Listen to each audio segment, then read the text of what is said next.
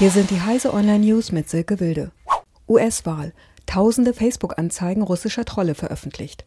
Monate nach Beginn der Untersuchungen haben US-Abgeordnete tausende Anzeigen öffentlich gemacht, mit denen mutmaßlich russische Hintermänner angeblich die US-Wahl beeinflussen wollten. Die mehr als 3000 Anzeigen erschienen demnach auf fast 500 Facebook-Seiten, die die russischen Angreifer angelegt hatten, um politische Einstellungen von US-Bürgern zu manipulieren. Apple und Goldman Sachs planen angeblich gemeinsame Kreditkarte. Apple will in Zusammenarbeit mit dem Bankhaus Goldman Sachs eine Kreditkarte anbieten. Die Karte solle das Apple Pay-Logo tragen und könnte Anfang kommenden Jahres in den USA starten, wie das Wall Street Journal unter Berufung auf eingeweihte Kreise schreibt. Dem Bericht zufolge könnte Goldman Sachs Apple-Kunden zudem eine Finanzierung der oft teuren Apple-Produkte anbieten. Google Duplex. Guten Tag, Sie sprechen mit einer KI. Sprache ist auch nicht mehr das, was sie mal war.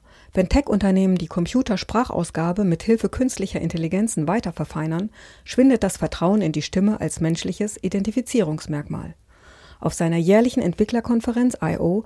hat Google mit Duplex die bisher wohl beste Sprach-KI enthüllt.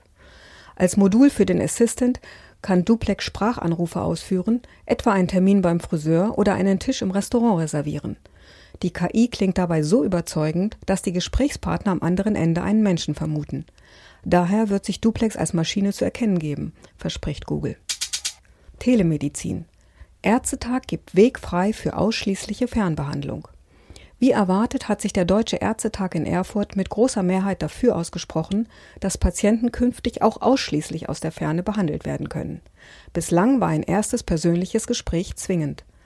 Dennoch dürfe die Fernbehandlung nicht die notwendige persönliche Zuwendung von Ärztinnen und Ärzten ersetzen. Der persönliche Kontakt bleibe der Goldstandard. Das versicherte Josef Mischow, Vorstandsmitglied der Bundesärztekammer. Diese und alle weiteren aktuellen Nachrichten finden Sie auf heise.de.